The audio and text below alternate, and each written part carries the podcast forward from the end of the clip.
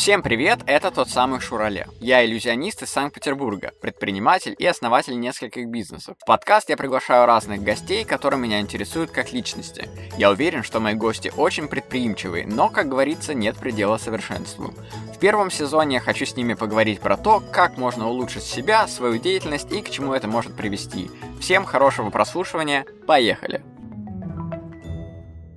Итак, друзья, всем привет! Меня зовут Роман Шурале, и это мой первый выпуск, и я пригласил своего друга, коллегу, с которым мы часто встречаемся на мероприятиях, он меня часто приглашает. Это Коля Ботвинкин, это классный ведущий, и еще у него очень крутая семья. Я раньше следил за тобой в Инстаграме, когда еще был на всех подписан, сейчас уже в связи с событиями я просто решил уйти от всего инфошума и остаться а, просто с одной подпиской и вообще не смотреть социальные сети. Такую сделать очистку для себя, только не такую, что, например, просто один раз я это сделаю на две недели, а прям полностью взять и просто забить на это все и использовать только для работы, а не то, что посмотреть там какое-нибудь видео, которое даст мне какие-то лишние мысли. Ты вообще много на людей подписан? Слушай, я больше подписан на разные комьюнити и на несколько своих друзей. В остальном mm-hmm. я в Инстаграме в основном только выкладываю что-то, mm-hmm. так как за мной следят, а в остальном нет. К сожалению, я не смотрю практически новости. Угу.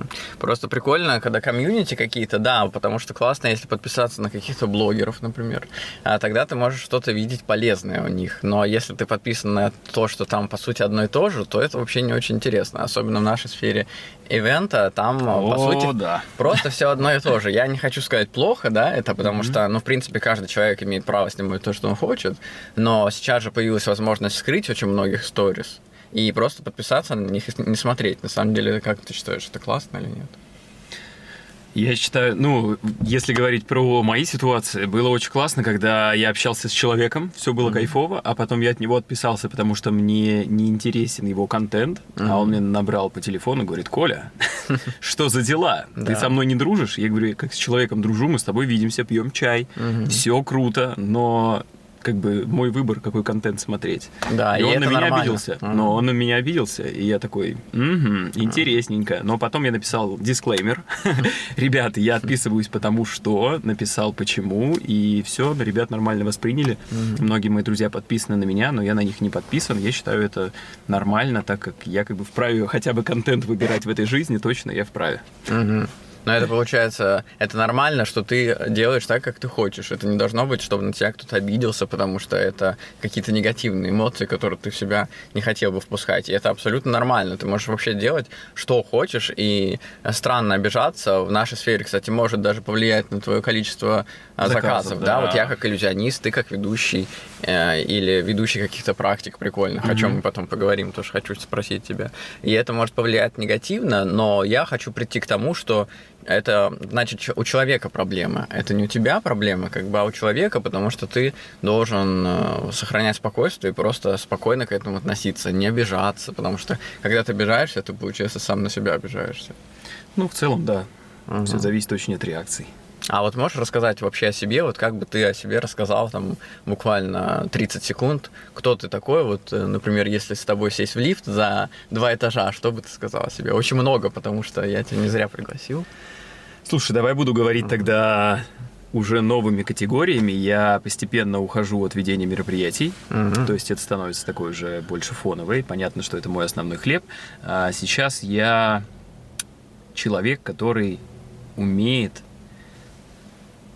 пробуждать в людях спокойствие. То есть я больше сейчас за практику, за коучинг, а, этому активно учусь, очень много лет практикую и понял, что нас постоянно учат быть супер продуктивными, нас учат быть супер э, классными, быстрыми, и никто нас не учит расслабляться. Вот я за то, чтобы быть тем человеком, который будет учить людей расслабляться и понимать, что из спокойствия, из расслабления больше крутых вещей можно сделать, чем ты находишься в постоянном напряжении. Ну, это круто, потому что вот я сейчас с тобой встретился как раз и увидел на тебе, на тебе прямо такое, знаешь, сияние вокруг тебя. То есть у тебя такое спокойствие, знаешь, какое-то умиротворение. Но оно именно, когда я это замечаю, я потому что считаю себя довольно внимательным, да, человеком, я когда это замечаю, значит, это реально от человека исходит. То есть это не какая-то там маска, подсказка или еще что-то.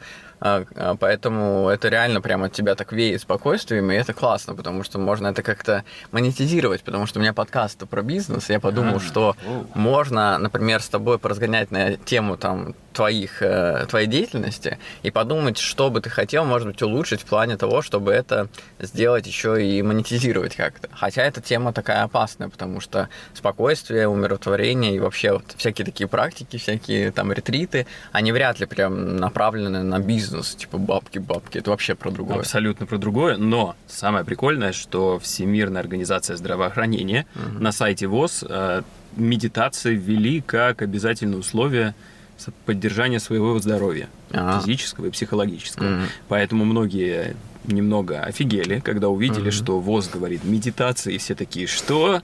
Как сектанты попали в систему здравоохранения? Но, к сожалению, их представления об этом разбились, и mm-hmm. это реально, это очень интересно, круто и невероятно прокачивает человека. Mm-hmm. Это как получается, ты э, не жалуешься же, что ты у врача берешь а, даешь деньги врачу за то, что он тебя вылечил, да? Так же ну, и тут, да, ты как да. бы ничего такого, просто заплатил за услугу, да, и это даже такая, как практика благодарности, да, когда ты платишь деньги, просто потому что ты хочешь ему дать их. Ты же на них можешь купить. Ну, смотри, классный пример. А я сейчас, ну, это не как хвостовство, а угу. скорее просто как факт того, что есть. Я заплатил за коучинг 375 тысяч. Это курсы, которые я сейчас прохожу, учеба. Угу. Это 9 месяцев, прям крутой университет. Я буду, ну, прохожу очень много экзаменов, международная система я учусь, потому что я туда вложил деньги, и у меня есть ощущение важности. То есть я создал, mm-hmm. благодаря финансам, чувство важности. Эм, и есть курсы, которые я по секрету скачал на складчине. Курсы, которые стоят тоже порядка 100 тысяч, но я их взял бесплатно, и я их вообще не могу пройти. Uh-huh. Я, я связываю это полностью с тем, что я потратил деньги и не потратил. Uh-huh. Я, когда плачу больше за фотосессию или за человека, мастера своего дела, я как-то, не знаю, для себя, что ли, это принимаю ну, более ценно. Ну да, такой То есть, есть. Обмен, когда присутствует, угу. это очень важно. Да. Причем, ну, я могу просто поблагодарить тебя и сказать, mm-hmm. ну, спасибо тебе или благодарю, да, и все. Ну, это же обмен считается. Но вот именно деньги почему-то людей а, мотивируют на это. То есть, как твой курс, который ты купил просто за сотни тысяч рублей. Это да, это круто. Я, когда сам иногда хочу сделать какую-нибудь фотосессию, я всегда хочу найти по бартеру или там какого-нибудь знакомого фотографа, да, каких у меня миллион, как и у тебя, скорее всего. И вот всегда фото фотосессии, которые получаются не за деньги, вот чисто не за деньги, какие-то странные, знаешь, то ли, может быть, от меня веет то, что я это просто благодарю человека или там за спасибо, знаешь, то ли как-то безответственно подхожу к этой фотосессии, прихожу какой-то чуть-чуть такой, знаешь, разнузданный, весь какой-то такой пофигистичный реалистичные, а вот когда за деньги, я думаю, ну вот, это работа, я ему заплатил, сейчас будет классный контент, потому что я ему заплатил бабки. Вот это прикольно. Поэтому деньги все равно продолжают крутить планету, и весь этот ужас, который мы сейчас записываем как раз вот в марте, когда непонятно, что в мире mm-hmm. происходит, мы, наверное, тоже, скорее всего, все становится отчасти не от того, что человечность, да, в людях проснется и, и, о, как плохо умирают люди, а скорее всего, к сожалению, из-за бабок, из-за бизнесов, типа, все это прекратится, чтобы просто а, люди могли хотя бы что-то себе купить, поесть. Это да. Так что это жестко. Но я сейчас э, сделал этот подкаст, чтобы попробовать не думать об этом, потому что уже этого слишком много, и всегда мечтал сделать этот подкаст. Поэтому позвал сюда тебя, чтобы с тобой поговорить о том, что я у тебя видел, чем ты много занимаешься. Я у тебя перенял несколько, на самом деле, историй. А когда-то мы с тобой тогда созванивались про всякие практики, про стояние на гвоздях. Mm-hmm. Мне, кстати, очень много, многие тоже советуют попробовать. Я так и не, не попробовал, О, кстати. Это, поверь, гигантский плацдарм для изучения себя. Вот это вот очень важно. Я вот всем рекомендую попробовать. И, возможно, можно ли самим сделать эти вот гвозди? Кто-то же их То делает. есть настолько ты хочешь по бартеру все сделать, чтобы самому купить доски в Леруа? Не, настолько плохо с деньгами стало, да? Марте, что я... Нет, просто я за то, что что-то делать. То есть, например, с семьей недавно а я, у меня родилась идея, что вот у меня сын 4 года, у меня родилась идея, я же могу просто купить на, на улице, найти или пойти в магазин и купить э, доски и ветки для масленицы, и сделать самим масленицу, ее маленькую масленку, и взять ее и сжечь потом всей семьей, там круто же, да? Ну, это и то есть кайф. это процесс, мы шли с ребенком, мы выбирали что-то, я был с ним в этот момент, мы с ним как-то коммуницировали, я ему рассказывал, что такое масленица, для чего она нужна, там историю, да, вот э, как она появилась. И мы ее реально сожгли, то есть я взял освежитель для туалета с собой, чтобы газом ее, ну, нака- ну про- пропитать ее Мгм. этим. Потом мы поджигали, у нас не получалось это зажечь. Я рассказывал ребенку, а почему оно не загорается сейчас спичка? Потому что ветер, да, дует. И вот это все общение с ребенком а, благодаря одному процессу, просто сделать самому масленицу, вот эту масленку, которую зажигают. Это же прикольно. Ну, ты говоришь о разных вещах. Одно – это профессиональный прибор для изучения себя, а а другое – это создание процесса, который э, важен для семейных ценностей, для того, чтобы ребенок что-то узнал. Но ты этим не будешь потом профессионально пользоваться. Типа, о, я поверх машины поставлю эту масленицу. А, ну да. Разные вещи, Да, ну по-любому кто-то делает эти штуки для стояния на гвоздях. Конечно, но это делают в основном те, кто уже понимает для чего, как-то, и, собственно, их привело это к тому, чтобы делать именно эти доски. А у тебя есть такая? Да, конечно. А где ты ее взял? Это доска Садху. Я взял ее у знакомой, которая занимается уже 22 года йогой, и она Ого. пришла к тому, чтобы делать эти доски. Она нашла производство и просто делает профессиональную продукцию для того, чтобы люди начали познавать себя, потому что фишка в этих гвоздях самая Мгм. кайфовая. Ты на них встаешь, и по факту твой мозг знает, что ничего не будет. М, Ну, то есть ты нога не проколется, ничего не произойдет, мгм. но благодаря интенсивности воздействия твой мозг начинает говорить, уходи скорее с этих досок, тебе это не нужно. И ты начинаешь работать уже со своим сознанием, с умом и Мгм. говорить, типа, а почему ты меня гонишь отсюда? А что А. происходит? А почему ну, с чем это связано. И так фишка, что ты работаешь со своим спокойствием, ты начинаешь видеть, что тебе что-то мешает, ты начинаешь работать со своим напряжением, со своими мыслями. То есть, по сути, благодаря просто боли, которая происходит у тебя на стопах, у тебя есть возможность отделить себя от ощущения тела и работать уже со своим мозгом и сознанием. Слушай, интересно, прям ты так рассказал. И вот если бы мы не встретились, я бы просто этого не узнал, потому что м, это же нужно полезть куда-то, что-то сделать, да?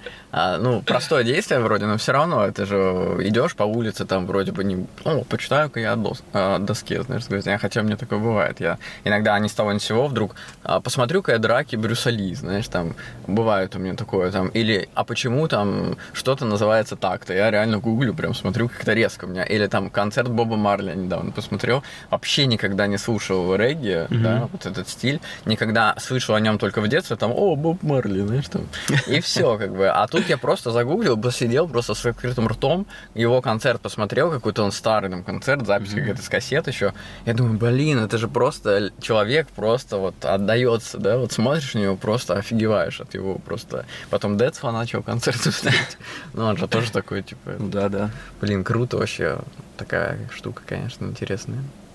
Еще хотел тебя спросить про а, чай, потому что я слышал, что летом, когда хорошая погода, ты в- выезжаешь куда-то в парк, и у вас там крутые посиделки. У меня в айфоне написана заметка. Спросить про посиделки. Я это назвал так, именно таким простым словом. Можешь рассказать, что это такое? Может, как-то прорекламировать это на будущее? Потому что сейчас это, мне кажется, скоро новый виток будет, потому что люди устанут от всего и захотят себя как-то успокоить.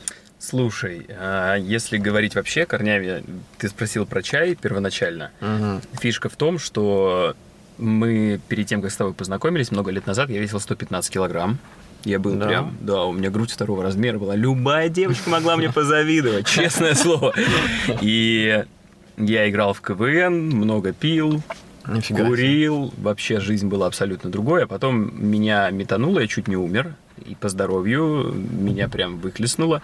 И я со 115 похудел до 60. А как ты понял, что ты Скелет. чуть не умер? Как? Просыпаешься с утра, у тебя просто адская боль, у тебя какая-то жесть с кишечником, с органами, тебя везут в больницу, тебя тошнит э, желудком, у тебя сжигается гортань. Жесть. Поэтому фантастические переживания были у меня. Я побыл в больнице, меня вытащили, я потом год был на реабилитации, не смогли меня никак вылечить, и тогда я узнал про Поля Брега. Это есть такой дядька классный, он занимается голоданием. Поль? Поль Брег. Угу. А, Он открыл свой большущий пансионат, где лечи- лечил людей именно голоданием лечебным. И, в общем, я себя вылечил благодаря 10-дневному голоданию на воде.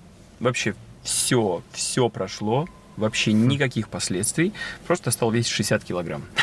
Прикол. И я в 21 год просто оказываюсь в университете, э, в два раза меньше Коли мгновенно стало. Мгм. Я не понимаю, что слушать, не понимаю, с кем общаться, я не знаю, что мне нравится. И я просто в 21 год стал таким пытливым парнем, которому стало интересно все. Мгм. И тогда я увидел человека, кто занимается чаем, и это было для меня такое откровение. Это как пространство спокойствия, в котором ты можешь быть. Мгм. Ну, ты представляешь, я не знаю, это разные фактуры, это пар, это запахи, это вкусы, это глина, дерево, стекло, все это происходит одновременно, и вкус зависит не только от чая, от того состояния, в котором ты торопишься, или ты медленный, или ты даешь воде остыть. То есть это очень большой пазл, в котором каждое действие влияет на вкус, аромат и твое состояние. И для меня это как медитация, когда ты находишься в этом, и твое внимание полностью там. Тебе не нужна музыка, тебе не нужно видео. Ты просто находишься в процессе, и ты знаешь, что тебе это приносит пользу не только физическую, но и визуальное удовлетворение тому, что ты просто Мгм. это делаешь красиво. И что касается чая, это большая культура. Она насчитывает просто тысячелетия китайских династий, связанное все с чаем. Мы собираемся в парке, да, и зачастую просто заранее заводим тему. Это как разговорный клуб. Мгм. Например, и все то лето мы изучали тему спокойствия, как раз-таки о том, как люди все успокаиваются. Вот если не взять вино в расчет и сериальчики, потому что не успокаиваешься, отвлекаешься. Есть большая разница между отвлечением и успокоением. Мгм. И мы изучаем просто с ребятами, наслаждаемся, и вот в этом спокойствии э, говорим о том, как прийти к разным тем или иным состояниям. Мгм. Ну, то есть вы все-таки разговариваете, да?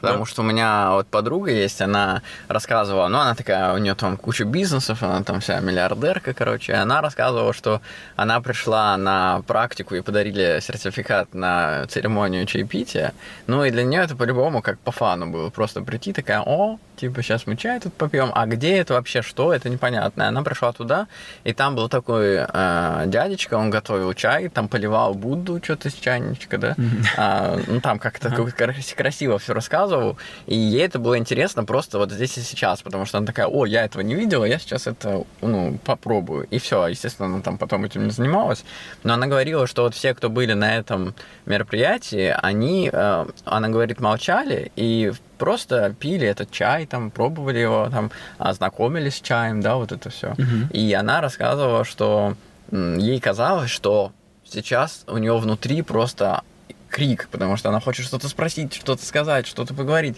Но почему, говорит, все молчат, и она тоже молчала. И, в общем, у меня было ощущение, что нужно говорить обязательно, нужно говорить. И знаешь, вот эта социальная сеть, вот эти сторис, да, когда голова, говорящие головы там постоянно, да, а, наверное, они уже настолько нам в голову впились, что надо постоянно что-то продавать, показывать себя, там еще что-то делать, что ты просто не можешь элементарно помолчать. И я поехал на первую випасану, я понял, что мне интересно это сделать. Вот, я хотел тебя про это спросить, ты как раз прям прочитал мою Да. И поехал на Випасану в Таиланд. Мы поехали на границу между Бирмой и Лаосом вместе с женой. И просто узнали про мастера, который просветленный, который уехал и стал, ну, построил свой храм, и все, начал людей учить дышать. Мгм. И, собственно, вот там нет никаких шансов вообще не познакомиться с этим бесконечным миром медитации. Ты 10 дней ни с кем не встречаешься взглядом, чтобы не создать никаких реакций, чтобы ты не подумал о том, что так, а что он обо мне думает, как он на меня посмотрел, мне волосы не так лежат. То есть ты лишаешься зрительных реакций, ты лишаешься тактильных реакций, тебе нельзя, чтобы кого-то трогать, чтобы тебя трогали, тебе нельзя заниматься спортом, ты отказываешься от своих ежедневных практик, там, блокнотов, гаджетов, вообще ничего. И Мгм. то есть ты на 10 дней становишься человеком, не сыном, не там какой-то привязки к религиям, ты просто сам с собой Мгм. 10 дней. А, всего один час вечером тебе дают методику, Мгм. вот, то есть час лекция, где тебе рассказывают, что делать, и весь следующий день на протяжении 16 часов ты отрабатываешь одну методику. 16 часов с закрытыми глазами сидишь в зале. Нас было 100 человек со всего мира. Кто Подожди, этому как ты можешь объяснить более подробно? Вот ты 16 часов с закрытыми глазами? А, нет, Реально? нет, там есть распорядок дня. Ты просыпаешься в 4 утра, Мгм. моешься холодной водой, Мгм. и в 4.30 приходишь на медитацию, и до 7 утра 2,5 часа ты медитируешь. Мгм. Это сколько-то стоило все равно для тебя? Там это сколько-то стоило, но дело в том, что ты платишь не за себя, а платишь за следующего человека. А, Сколько хочешь. штука. Я знаю такую, да, практику. Как это называется? Ну, типа подвешенного кофе, но как-то более интересно. Я не знаю, как это называется, но ты в конце просто... Плати другому. Знаешь, Да, фильм, кстати, смотрел. Да, здесь то же самое. Ты платишь за следующего человека, вот ты представляешь, сколько ты опыта получил, что для тебя было, А. сколько ты поел. Ты просто сам это оцениваешь, исходя из своего внутреннего ощущения. Круто. И оставляешь какую-то сумму, чтобы следующему человеку было комфортно. Так же, как тебе. Или наоборот, ты хочешь, чтобы ему похуже было. Или наоборот, получше. То есть это очень классная система. Мне Прикольно. понравилось. Мгм. То есть она тоже заставляет задуматься, да, не то, что там вот, вот 10 тысяч там взнос или 100 тысяч, а тут ты сам начинаешь думать об этом, и как какие-то тоже у тебя в голове рождаются мысли на это. И здесь еще круче система. На самом деле, ты Мгм. когда приходишь туда, э, за тебя уже внесена сумма. А, ну Когда вот, ты да. вначале не платишь, если ты заплатил деньги, ты начинаешь ожидать. Вот я заплатил 10 кэсов. Мгм. Я ожидаю, что будут нормальные номера, что будет вкусная еда, что будет вот это, у тебя появляется ожидание. Мгм. А здесь ты полностью отдан в руки другого человека, ты Ну, приходишь точно. отданный в чужие руки, все происходит, и потом ты просто, грубо говоря, делаешь подстилку для следующего человека. Как он Прикольно. будет, в каком ощущении пребывать.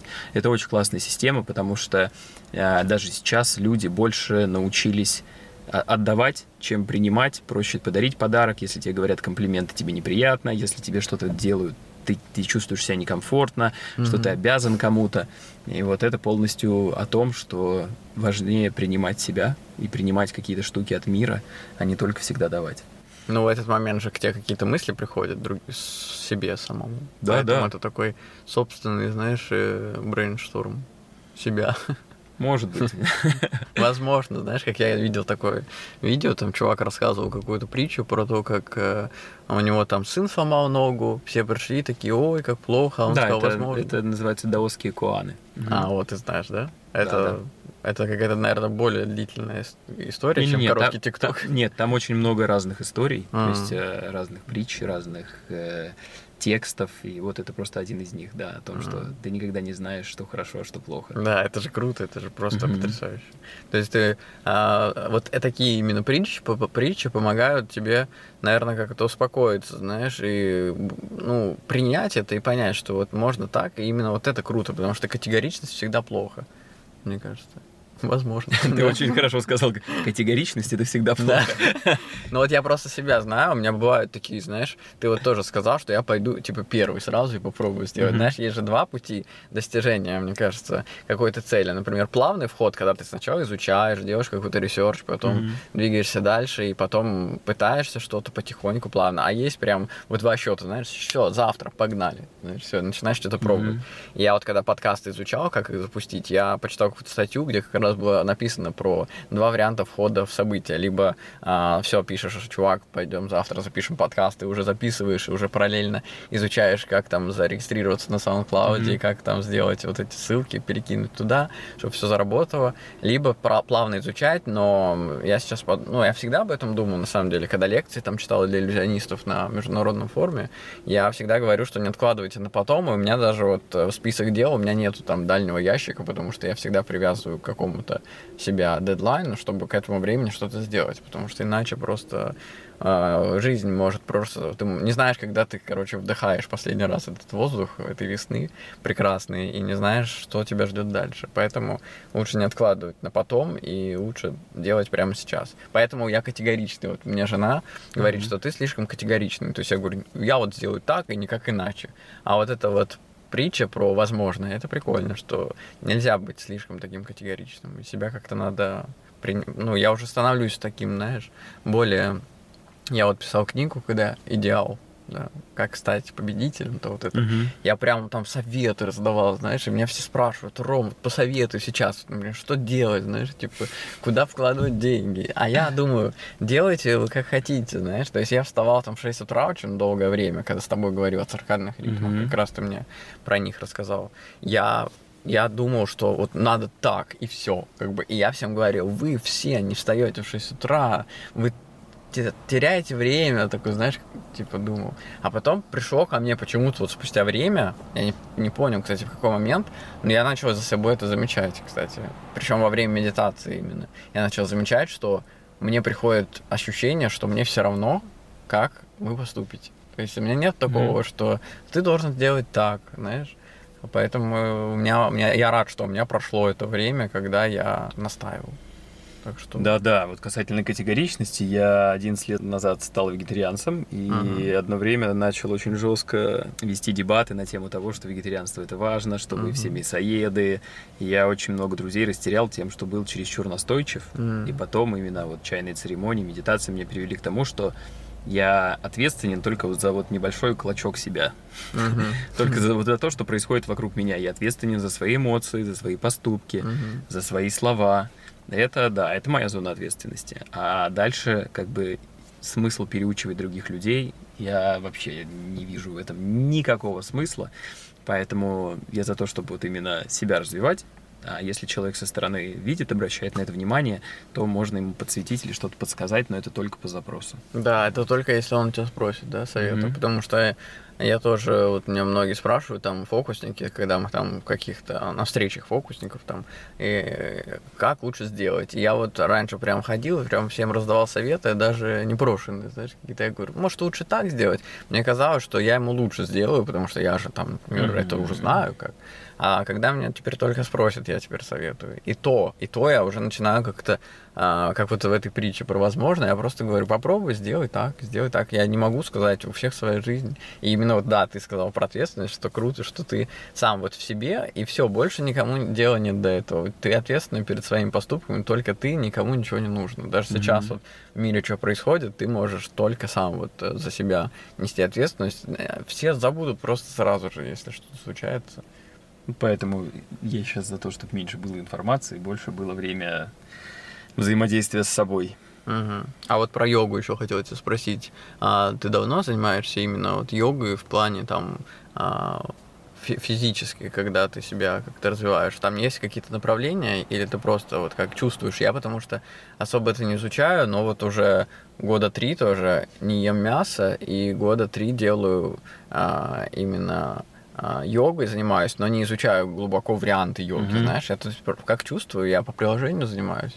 И как я чувствую, нравится мне вот эта вот э, поза, которая там, да, предлагается, я ее использую. И хорошо себя чувствую. Нет такого, что я думаю, как бы себя там подруг, как бы изучить это все. То есть я не изучаю, просто я делаю как хочу.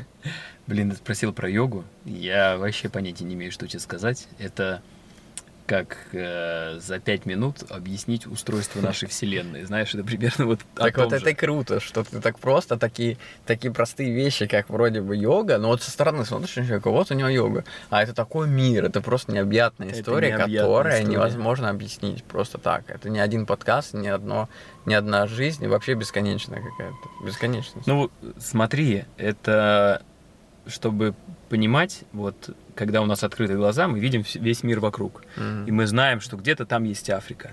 Мы знаем, что где-то там есть Филиппины. Мгм. И ты в целом это знаешь. Ты туда прилетаешь, и ты представляешь, когда летишь на самолете, какие-то масштабы.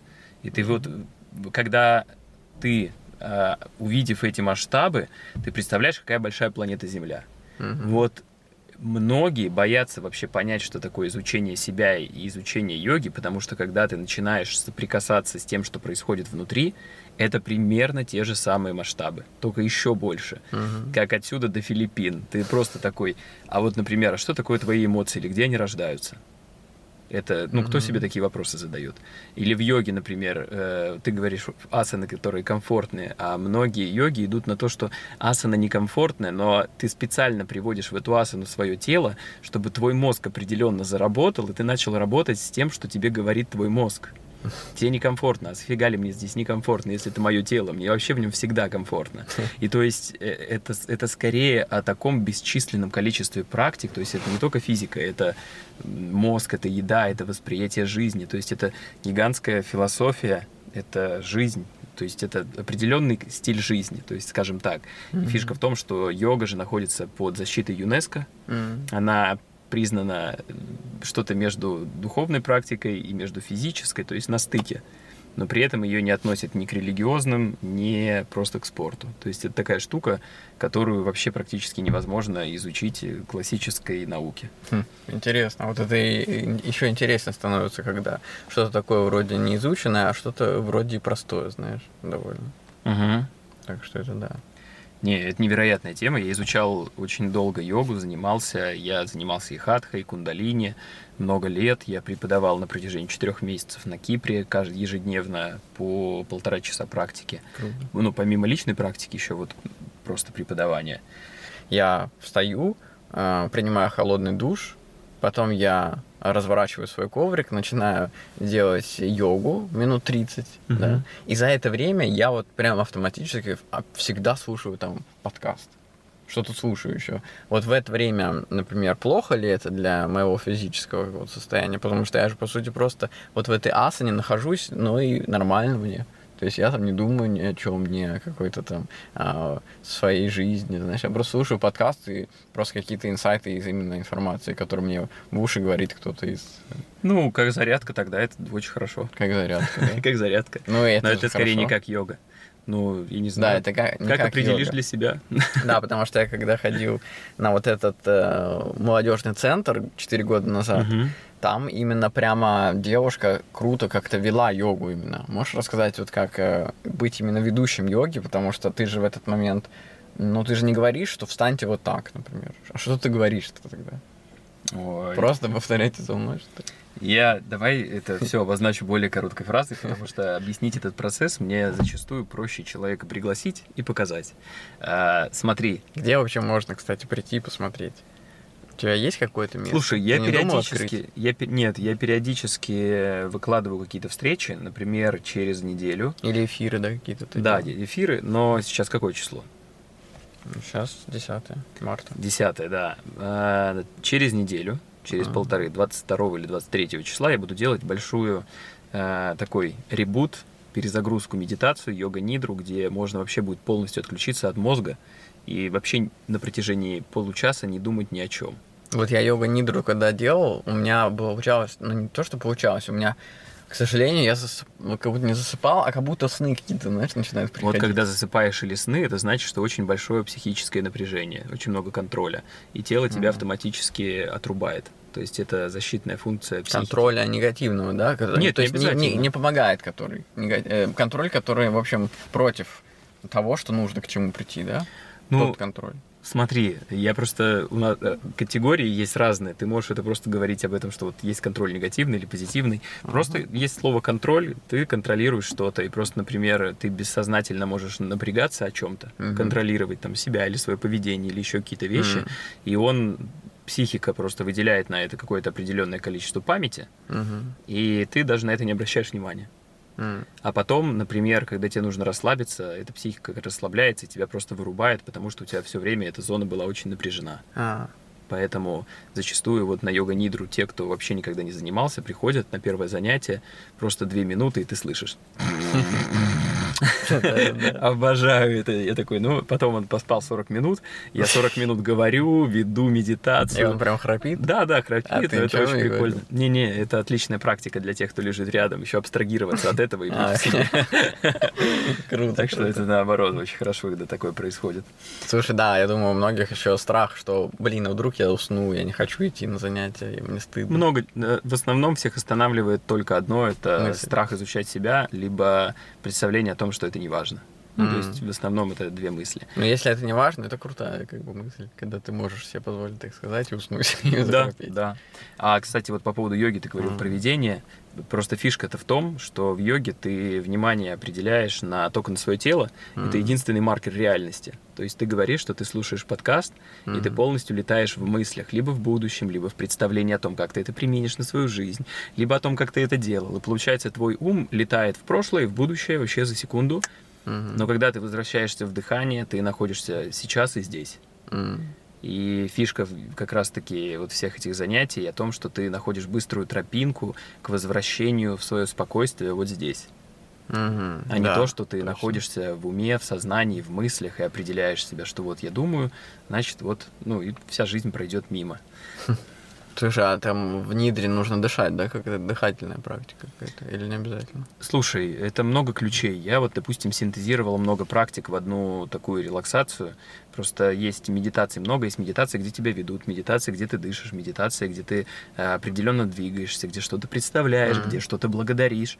А йога нидра это когда ты лежишь, но ты находишься на очень тонкой границе между сном и реальностью. Мгм. И благодаря вот этой тонкой границе, на которой ты находишься сейчас, можно клево поработать с сознанием, потому что ты теряешь контакт с телом, Мгм.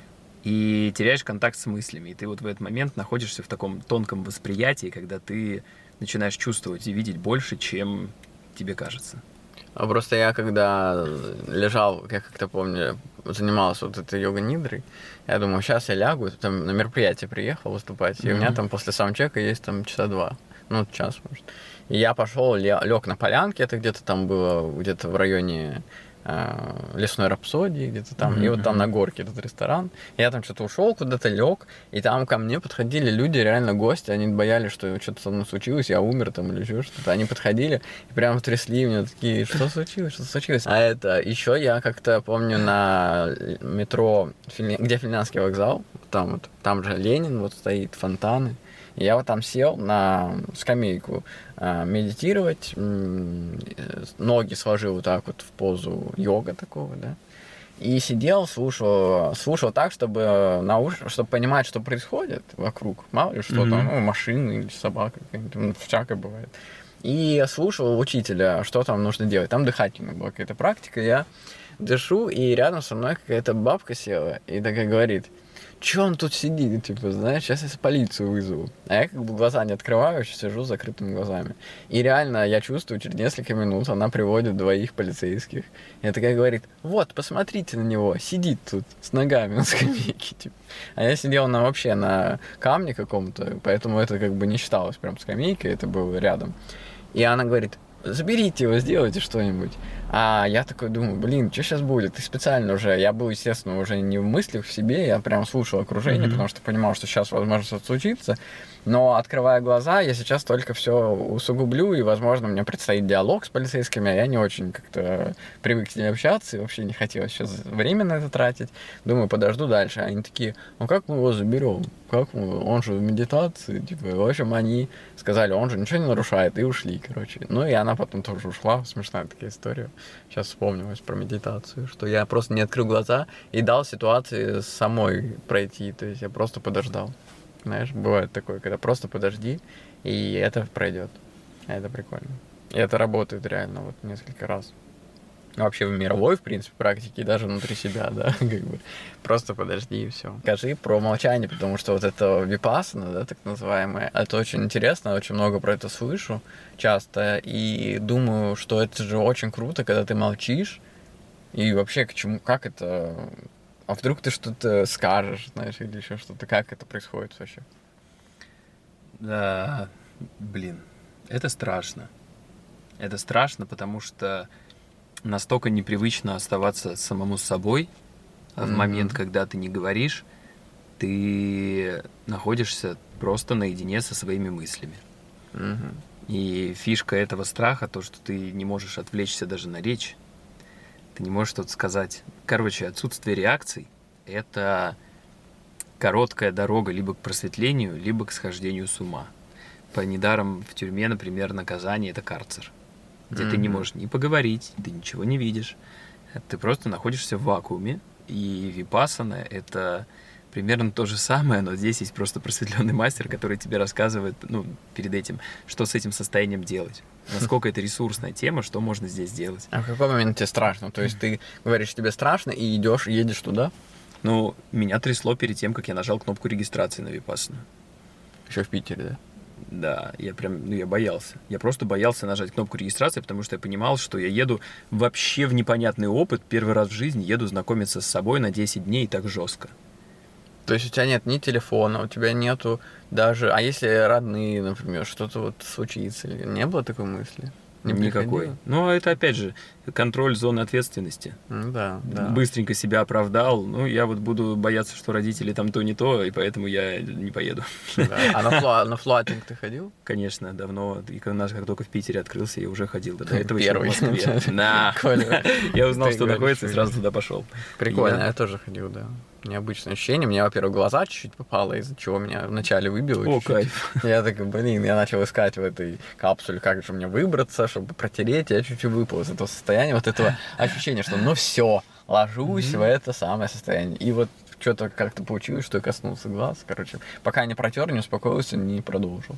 А так, э, это же тоже ощущение, что сейчас что-то происходит, без тебя что-то происходит. Такой эффект, как это называется. Может быть, это Возможно, это синдром ФОМа, знаешь, когда синдром упущенной выгоды, или когда, да, да. когда ты думаешь, что сейчас что-то где-то есть без тебя, знаешь, возможно, mm-hmm. это что-то с этим связано.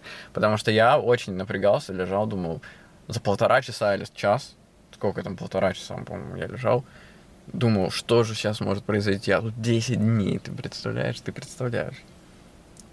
Это ты не представляешь, Рома. Это я не представляю. Фишка в том, что посреди всех этих практик есть самый сок. Есть один час в день, когда тебе нельзя шевелиться. Ну, то есть на третий, на четвертый день говорят просто условия. Э, дай себе обещание, что просто час не будет шевелиться, ты просто будешь сидеть. И это самая кайфовая в мире практика. Где ты 40 минут спокойно сидишь в любой позе. Ну, то есть тебе комфортно. Не, ну 40 минут ладно. Э, да. Но после этого у тебя либо затекает тело, либо что-то происходит, начинает болеть. Если ты, допустим, сидишь со скрещенными ногами, у тебя начинают болеть колени uh-huh. очень сильно. И в какой-то момент ты такой, блин, надо пошевелиться, надо встать. Uh-huh. Но ты такой, нет, я обещал. А и сколько надо сидеть? -то? Час, один час. Час. От часа. От часа. И фишка mm. в том, что через 45 минут у тебя тело требежит, тебе мозг говорит, срочно, срочно, Коля, разгибай ноги, меняй позу. Ты это терпишь, и через 50 минут каждая минута равняется примерно по ощущениям месяцу, потому что ты находишься очень глубоко в этой боли, угу. и ты как бы э, грубо говоря, ты понимаешь, что ты не умрешь, но при этом тебе очень больно. И ты идешь в эту боль, и где-то, если ты прошел вот эту ступеньку через 55 минут где-то, боль отпускает полностью, ее нету, у тебя пропадают ощущения тела, и тебе тело дает следующую ловушку. Ах, тебе не больно, ты не готов, держите чистый кайф. И тебе дают чистый кайф, и ты просто растворяешься вот в этом состоянии сатори. И это вторая ловушка, типа э, две стороны одной медали. Либо боль, либо адское наслаждение. И ты вот э, должен работать со своим сознанием и ловить вот эти темы, когда ты ведешься на что-то. То есть тебе условно тело говорит, сейчас больно, это не делай, а сейчас вот супер кайфово тоже ничего не делай. И нужно находить вот эту тонкую грань. И я говорю, что за эти 10 дней ты проживаешь не 10 дней, это целая жизнь. Ты за 10 дней столько всего выгребаешь, ты затачиваешь свой ум как скальпель и можешь понимать, что сейчас зачем мне думать. Вот, например, сейчас я сижу, угу. вот какой смысл думать? А мозг постоянно. Так, Украина, Путин, а война, а сейчас вот это, деньги, заработки, что, куда. А все самое кайфовое происходит, когда ты не думаешь. Вот угу. по факту. Если Но ты... детство, это вот оно, все об этом. Слушай, да, реально, так под, подумать так и есть, действительно. Просто у тебя, ну, в этот, когда ты не думаешь, у меня, например, страх, что я реально просто затуплю и ничего не буду делать. Никуда спешить, не придумывать какие-то бизнесы, не придумывать какие-то проекты там. То есть не, я боюсь вот этого, знаешь, хотя я очень понимаю тебя, о чем ты говоришь, что можно ни о чем не думать, и тогда придет куча мыслей. Знаешь, такая типа типа фишка в расслаблении. Когда я напряжен, я не могу иногда найти какой-то выход, а когда mm-hmm. я расслабился полностью, выход может прийти сам. И вообще, mm-hmm. с другой стороны, не то, как ты об этом думал. Точно, точно. Круто. Ой, как сколько всяких интересных мыслей приходит, обалденно. Угу. Это очень, очень много. Много-много практики. Это настолько ты без мыслей, что у тебя столько мыслей. Короче, знаешь, такая, типа, такой Скорее, а, у тебя, у тебя парадокс. Здесь другой парадокс. У тебя, есть- когда становится меньше мыслей, у тебя становится больше чувств. Мгм. А чем больше у тебя становится чувств, тем больше понимания, как действовать. То есть, я, я не знаю, это можно связать с инстинктами. М. Ну, нет, больше чувствование жизни появляется, когда ты делаешь это не от мысли, не от ума, а от ощущений телесных. Чем Мгм. больше ты соединишь, потому что тело всегда знает, что делать, А, и ты вот просто как. благодаря тому, что меньше, ну, грубо говоря, твое ощущение, когда ты находишься в пробке или когда ты летишь на воздушном шаре и наблюдаешь за этой пробкой, где ты чувствуешь себя свободнее. И вот мысли это как раз-таки нахождение в этой пробке. Ты постоянно как бы на напряжении находишься. А когда ты со стороны наблюдаешь за этим и даешь этой пробке быть, а сам ты находишься где-то. Мгм. Вот это полностью об этом. У тебя какое-то расписание, где ты можешь читать что-то, или как ты понимаешь, куда идти тебе дальше? Есть э, график дня. Ну, ты его читаешь, значит, у тебя есть какие-то мысли, значит, ты Нет, ты смотришь. перед этим, ну, как бы там висит большое, этот, э, большая доска, на которой написано, что ты делаешь каждый день одно и то же. То есть все. А. У тебя есть одна доска. Подъем в 4.30, ой, в 4, в Будильник, 4.30 да, медитация, а там будет. Тебе никакой... Ты ничего не делаешь.